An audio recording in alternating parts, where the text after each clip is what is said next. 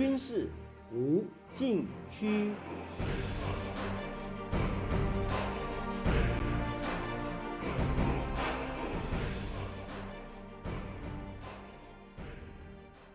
听众朋友们，大家好，您现在收听的是自由亚洲电台的军事无禁区栏目，我是栏目的主持人齐乐意。俄乌战争打到今天超过半年，军事上也该有一个初步总结，就是乌克兰和俄罗斯的军事实力相差悬殊。是什么原因使乌克兰能成功抵抗俄罗斯的全面入侵，并且使俄罗斯大军陷入困境？美国有线电视新闻网 CNN 八月二十七日刊出一篇长文，提到乌克兰运用美国特种部队发展的一套抵抗作战概念，对俄军进行有效反击，而导致今天的局面。文章指出，抵抗作战概念是在俄罗斯与格鲁吉亚战争后于二零一三年提出，直到二零一四年，俄罗斯以不流血的混合战。并吞克里米亚半岛，令乌克兰和西方国家震惊，相关国家才开始加紧研究涵盖军队在内的全民总体防卫计划。今年二月，俄罗斯总统普京发动全面入侵乌克兰，成为抵抗作战概念的试验场，也为小国有效抵抗大国入侵提供一个蓝图。欧洲政策分析中心研究员班考斯凯特。在立陶宛研究抵抗计划多年，他说：“抵抗的定义是整个国家努力在被占领的土地上重建主权，而抵抗的概念为提高国家的韧性提供一个框架，是一种承受外部压力的能力。”他还说：“韧性是社会在和平时期的力量，在战时变成对侵略者的抵抗。抵抗作战概念。”不是为所有国家提供相同计划，而是根据每个国家的人口、能力和地形量身定做。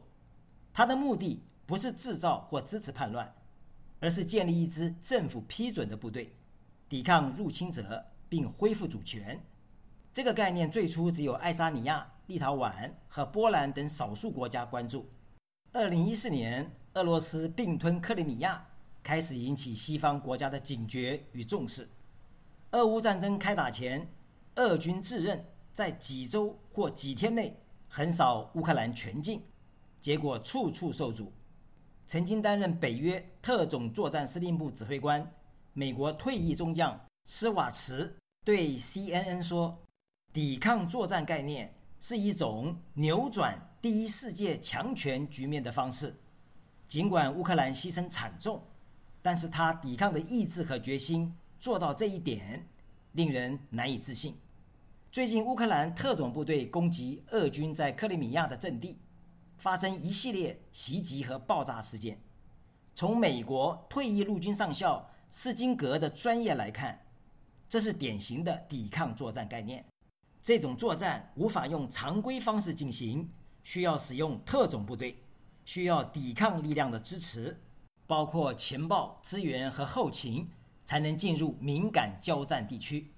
乌克兰政府的一份内部报告显示，俄罗斯后方基地和弹药库被摧毁是乌方部队所为，地点远离敌人防线，超出美国和欧洲国家公开支持乌克兰武器的射程，而且爆炸视频没有显示任何来袭的导弹或无人机。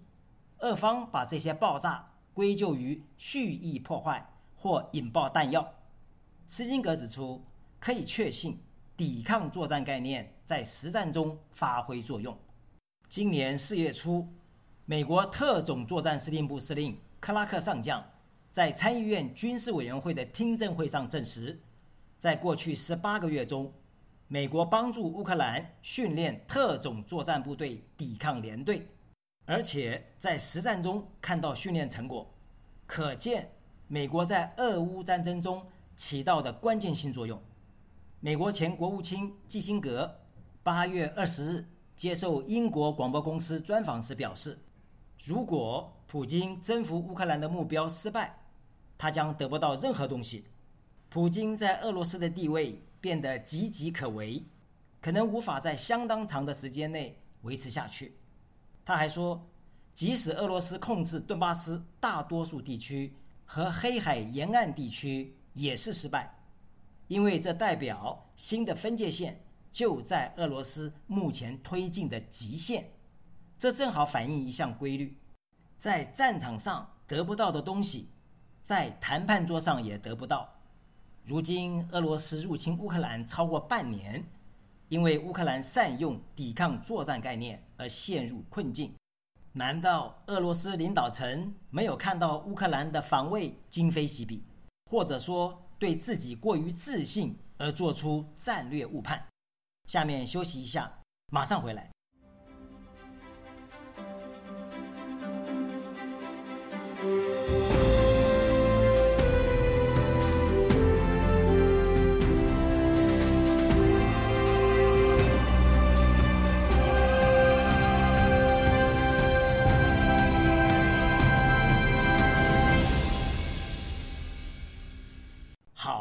继续来谈，俄国军事历史学家科兹洛夫今年二月在俄罗斯《独立报》发表长篇文章，对乌克兰特种作战部队的组织编程、武器装备、训练情况、外部援助以及战略和职能作出详细介绍。其中提到，乌克兰特种部队二零一七年组建，除了北约特战人员，美国相关同行更是积极参与部队组建。这些特种作战力量都集结在与顿巴斯两个共和国的分界线上。一旦开战，这些特种部队将在抵抗俄军的攻势中扮演决定性作用。事后证明果然如此。俄军从三月二十五日起进入第二阶段攻势，目标锁定顿巴斯地区。但是打到现在五个多月，未见俄军有突破性进展。原因？就是乌克兰特种部队在此发挥决定性的抵抗作用。文章指出，早在2014年，美国就着手制定抵抗作战概念，并且在波罗的海沿岸、外高加索等地区国家以及乌克兰得到积极响应。2021年7月28日，乌克兰总统泽连斯基签署两部重要法律：一是关于国家抵抗原则法；二。是乌克兰武装力量员额法。泽连斯基当时对特种兵说：“这两部法律与特种部队有直接关系，将推动特种部队开展抵抗运动，使其能够吸收新的专业人员，壮大特战队伍，进而为巩固国防做出贡献。尤其是关于国家抵抗原则法，规定一整套有关发展国土防卫和抵抗运动的重要措施。”目的是建立全民抵抗训练体系，必要时动员全民保卫国家。抵抗区域除了在政府的控制区，也在敌人的占领区。当时乌克兰领导层已有设想，俄罗斯可能入侵，并使用大规模航空兵，甚至不排除动用核武器。为此，乌克兰必须做出积极抵抗，在俄罗斯后方发动。同等规模的反击，摧毁一到两个核武库，可以瞬间毁灭若干俄罗斯地区，是合法的防卫之举。可见，乌克兰发展特种部队的作战任务想得非常远，积极而果敢。也许普京知道一些内情，而不敢轻易动用核武器。科兹洛夫指出，这两部法律是精心制定，比如条文明确规定对自愿。和秘密原则参与执行抵抗任务的人员，给予政府层面的社会和法律保障，并且明确此类人员的地位和优惠。法律实施不久，乌克兰特种部队人数增加一千人。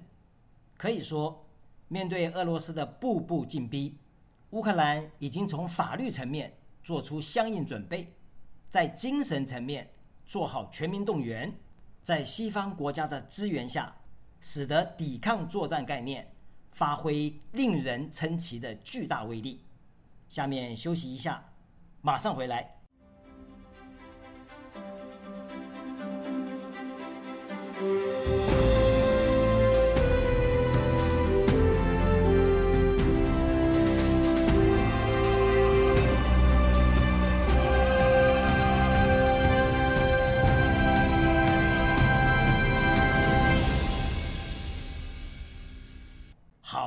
继续来谈乌克兰特种部队的编成，有一大特点是缩小编制，由旅改成团，由团改成特战分队。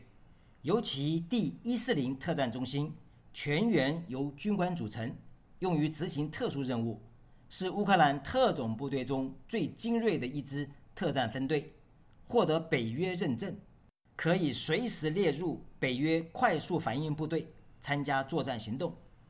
乌军特种部队虽然有浓厚的美式和北约色彩，但并不照本宣科。以色列一位退役特种兵回忆说。他关注北约训练所有东欧国家的特种部队，只有乌克兰特种部队不是愚蠢的复制北约国家模式。他们在顿巴斯执行任务，紧贴局势变化，作战行动灵活多变。乌克兰特种部队的狙击射击技术，二零一五年之前毫无基础。经过五到六年训练，加上获得现代化的狙击武器、观测、移动和通信器材。乌军特种部队狙击射击水平大幅提升，某些方面甚至超过西方教官，这就不难理解。